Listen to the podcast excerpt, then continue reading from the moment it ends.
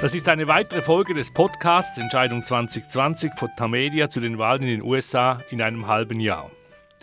In Washington macht derzeit ein neues Wort die Runde: Obamagate. Und wer hat's erfunden? Natürlich Donald Trump. In Anlehnung an Richard Nixons Watergate unterstellt er nun der Regierung Obama strafbare Handlungen. Nun aber hat Barack Obama reagiert und den Umgang der Regierung Trump mit der Corona-Krise kritisiert. Dass sich Präsidenten und Ex-Präsidenten gegenseitig in die Pfanne hauen, ist unüblich.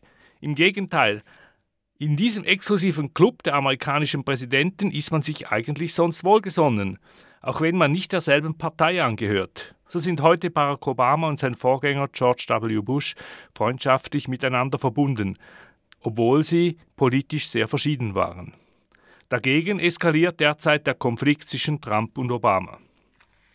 Weshalb und was das für den Wahlkampf bedeutet, darüber unterhalte ich mich mit Martin Kilian, unserem langjährigen Korrespondenten in den USA. Er ist in Charlottesville im amerikanischen Bundesstaat Virginia. Ich bin Christoph Münger und leite das Ressort International der Tamedia Redaktion in Zürich. Guten Tag, Martin. Guten Tag, Christoph. Wie geht's? Danke. Selber? Ja, sehr gut, danke. Aber immer noch im Lockdown? Äh, nein, äh, Virginia macht langsam auf. Wir können also jetzt auch schon äh, in Restaurants gehen, solange wir draußen sitzen. Es geht ganz, ganz langsam hier aufwärts. Äh, wie das dann enden wird, wissen wir eben noch nicht. Die Wahlen sind auch offener denn je. Nun äh, hat kursiert in Washington, ich habe es bereits erwähnt, der Begriff Obamagate, eine Wortschöpfung von Trump, die auch auf Fox TV, seinem Haussender, permanent wiederholt wird. Martin, worum geht es da eigentlich? Ja, es geht eigentlich darum, dass äh, Trump seinem Vorgänger vorwirft, der habe im Januar 2017, also in den letzten Wochen bevor Trump eingeschworen wurde als Präsident, gegen Trump und seine Truppe gemauschelt und habe also äh, insgeheim diese ganze Russland-Affäre angezettelt mit dem Vorsatz, dass er Trump und äh, andere in seiner einkommenden Administration in die Pfanne hauen könnte. Darum geht's. Aber im Grunde genommen steckt natürlich noch was ganz anderes dahinter. Zum einen ist Obamagate eine wunderbare Ablenkung über die eigenen Versäumnisse, die Trump also hier in der Corona-Krise begangen hat. Und zum anderen hat Trump natürlich schon seit Jahren die fixe Idee, dass er Obama an Karren fahren muss. Also man könnte eigentlich sagen, Barack Obama lebt mietfrei in Trumps Hirn. Er beschäftigt Trump andauernd und äh, wir wissen ja auch, dass äh, Trump am liebsten versuchen würde, alles, was Obama gemacht hat in seinen acht Jahren, umzukehren. Ob das das Klimaabkommen ist, der Iran-Vertrag und so weiter und so fort. Es ist also schon eine sehr seltsame, irgendwo auch psychologische Sache, die hier abläuft. Es ist ihm ja ziemlich gut gelungen. Er hat sehr viel pulverisiert, was Obama eigentlich auf die Beine gestellt hat. Aber ist das nun dieses Obama-Gate? Ist das ein Wahlkampfgag oder ist da wirklich mehr dahinter?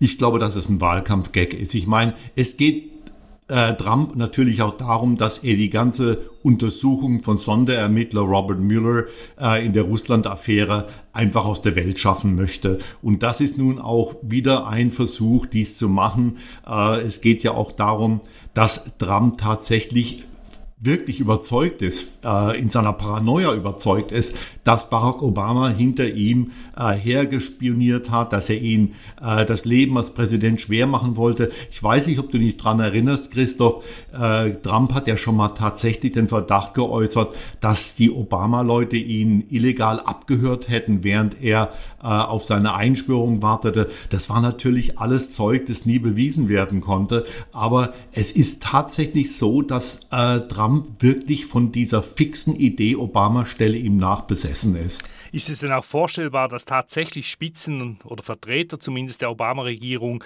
vor Gericht enden müssen, weil, weil es zu einer Anklage kommen könnte in dieser ganzen Angelegenheit?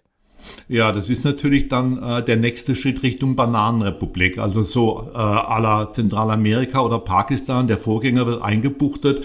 Ähm, man sieht es ja auch an Trumps äh, Vorsatz, dass er gern Hillary Clinton hinter Gittern bringen wollte. Nein, das halte ich für absolut unmöglich, dass es zu Verfahren gegen Barack Obama oder Joe Biden kommt. Und äh, gestern hat ja auch Trumps äh, Justizminister William Barr gesagt, das sei nicht auf der Tagesordnung, das sei nicht äh, äh, erwogen Und Trump hat sehr enttäuscht darauf reagiert. Er hat gesagt, er sei überrascht von dieser Aussage seines Justizministers. Ich würde mal sagen, wenn Trump es machen könnte, würde er tatsächlich Verfahren gegen Barack Obama und Joe Biden anstrengen. Trotzdem, Barack Obama hat reagiert und nun die Regierung Trump wegen des Umgangs mit der Corona-Krise sehr stark kritisiert. Das ist unüblich, denn in der Regel kritisieren Ex-Präsidenten nicht ihre Vorgänger. Weshalb ist nun Obama trotzdem so in die Offensive gegangen, obwohl er, wie du sagst, eigentlich nicht mit einem Verfahren rechnen muss? Du, es ist vielleicht äh, eine ganz menschliche Sache. Ich meine, äh, Trump hat jetzt jahrelang Obama beleidigt, hat ihn beschuldigt, in seinen Tweets dessen jenes getan zu haben. Und äh, ich glaube, dass äh, Obama der Kragen geplatzt ist. Er hat ja zuerst eine Kritik an Trump intern geübt, in einem internen Telefonat mit äh, Getreuen. Und das ist dann geleckt worden. Äh, ähm, und danach hat natürlich Trump zurückgeschlagen. Daraufhin hat Obama sich wieder gemeldet vor ein paar Tagen und hat Trump öffentlich kritisiert für seine Versäumnisse in der Corona-Krise. Das sind jetzt schon Wahlkampfsachen. Wir stehen mitten im Wahlkampf schon drin. Und äh, übrigens, äh, George W. Bush hat Trump ja auch kritisiert, etwas verhaltener als Obama dies getan hat, aber er hat ihn kritisiert. Und auch da ist Trump böse geworden. Auch da hat er zurückgeschlagen. Genau das ist ja auch auffällig und eigentlich unüblich, dass ein aktueller Präsident seine Vorgänger kritisiert. Also in diesem exklusiven Club geht man eigentlich pfleglich miteinander um. Also dass er Bill Clinton anschießt, das ist nicht weiter verwunderlich, aber eben die Bushs, nicht nur den Sohn, den du erwähnt hast, sondern auch den Vater. Und das sind ja eigentlich Republikaner. Kommt das dann bei Trumps Wählern an, wenn er selbst Leute wie die beiden Bushs kritisiert? ja, ich glaube schon, ja. Ich meine, das ist natürlich, und es ist gut, dass du das aufbringst, das ist natürlich noch ein Teil der Strategie. Die eigene, man wirft der eigenen Basis rohes Fleisch vor. Also hier, indem man auf die beiden Bus losgeht, auf Obama losgeht. Die beiden Bus, der ältere vor allen Dingen, aber auch der jüngere, repräsentieren eine republikanische Partei, die es so nicht mehr gibt. Trump hat diese Partei völlig übernommen. Sie steht völlig hinter ihm und eben diese äh, Beleidigungen von Obama und die Ausfälle gegen die Bush sind Dinge, die die Trump-Partei, die Basis dieser Partei jetzt gern hört. Wie ich sagte, das ist rohes Fleisch, das man der Basis vorwirft. Aber Obama steigt nun eigentlich auch in den Ring, also er hat seine Zurückhaltung abgelegt. Wird er nun zum wichtigsten Wahlkampfhelfer für Joe Biden? Das könnte ich mir sehr gut vorstellen und ich glaube auch, dass Trumps Kalkül hier extrem riskant ist, weil Barack Obama bei großen Teilen der Bevölkerung immer noch sehr beliebt ist. Wenn Obama tatsächlich voll in diesen Wahlkampf einsteigt und zum Beispiel traditionelle Zurückhaltung äh, nicht mehr übt, dann wird das nicht unbedingt vorteilhaft sein für Donald Trump. Ist es denn auch ein Zufall, dass gerade jetzt, ein halbes Jahr vor den Wahlen, der Film Becoming über Michelle Obama auf Netflix veröffentlicht wurde? ja, wahrscheinlich ist es kein Zufall. Ist auch eher eine rhetorische Frage natürlich. ja, es ist natürlich so, dass äh, Michelle Obama ist eine absolute Lichtgestalt innerhalb der Demokratischen Partei, auch bei Minderheiten hier, gerade bei Afroamerikanern. Und wie du weißt, gab es ja auch Bestrebungen, dass man sie äh, dazu ermuntern wollte, für die demokratische Präsidentschaftskandidatur zu kandidieren. Das hat sie nicht gemacht. Wir haben darüber aber, gesprochen in einem Podcast ja, vor einigen Wochen, ja. Genau, genau. Und dass jetzt dieser Lebensfilm von ihr, also der nach ihrer äh, Autobiografie gedreht worden ist, bei Netflix abrufbar ist, das ist kein Zufall. Auch das ist Wahlkampf. Trotz dieses schönen Films, der Wahlkampf dürfte einer der hässlicheren werden in der US-Geschichte, oder? Ja, würde ich schon sagen. Also ich richte mich mal darauf ein, dass mir ab und zu die Kinnlade runterfällt bei dem, was in den nächsten fünf oder sechs Monaten hier passieren wird. Es wird ein extrem hässlicher Wahlkampf werden. Man wird versuchen, äh, Joe Biden durch den Schmutz zu ziehen und zwar so, dass nachher niemand mehr weiß, wie der Mann wirklich aussieht. Es wird extrem hässlich werden. Und die Polarisierung wird entsprechend zunehmen.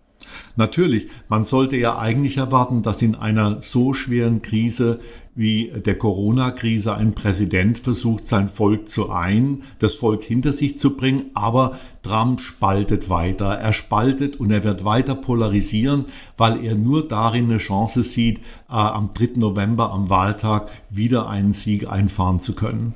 Wie es ausgeht, wissen wir nicht, aber was wir wissen ist, dass Donald Trump es hasst zu verlieren. Für den Fall eines Biden-Siegs, wir wissen ist ja nicht ausgeschlossen. Besteht da die Gefahr, dass Trump das Resultat nicht akzeptieren wird?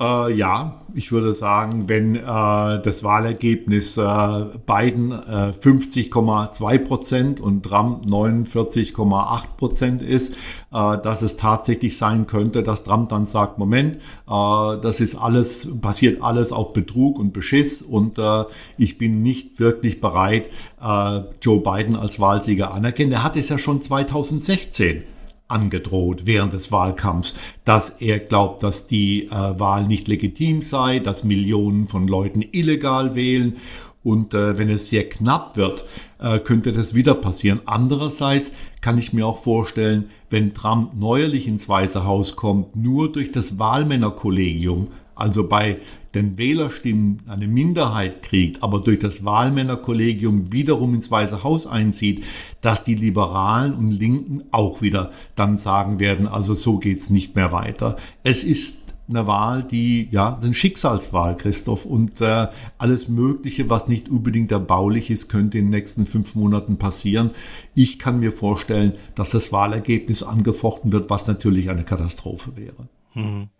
Noch ein letztes. Wer wird nun Joe Bidens Vizepräsidentschaftskandidatin? Er hat sich ja festgelegt, es soll eine Frau sein.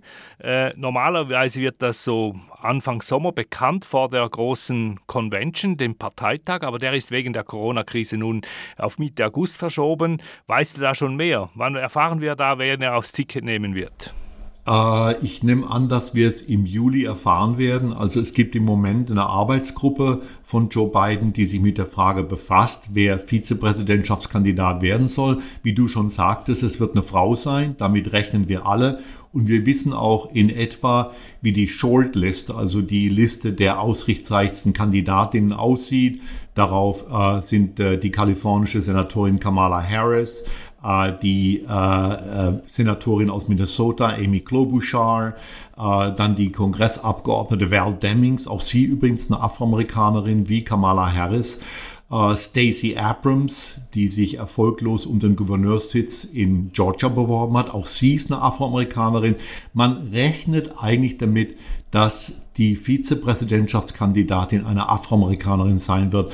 Aber äh, Joe Biden allein wird das entscheiden und äh, in ungefähr, ich würde sagen, vier bis sechs Wochen werden wir wissen, wer diese Vizepräsidentschaftskandidatin wird. Aber es wird auf jeden Fall eine Frau werden. Danke für die Shortlist. Und mit wem rechnest du?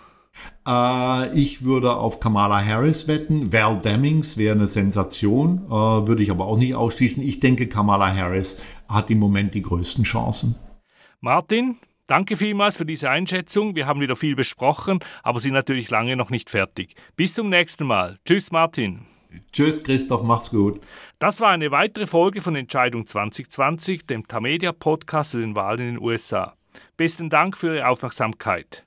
Nachhören kann man diesen Podcast auf den Websites von Tagesanzeiger, BATZ, der Bund, Berner Zeitung und allen anderen Tamedia-Titeln. Zum Schluss noch eine Bemerkung in eigener Sache. Abonnieren Sie doch unseren Newsletter USA Entscheidung 2020, der jeweils am Donnerstag um ca. 17 Uhr versandt wird. Außer vor Auffahrt, da kommt er bereits am Mittwoch. Am Mikrofon in Charlottesville, Virginia, war Martin Kilian, hier in Zürich Christoph Münger.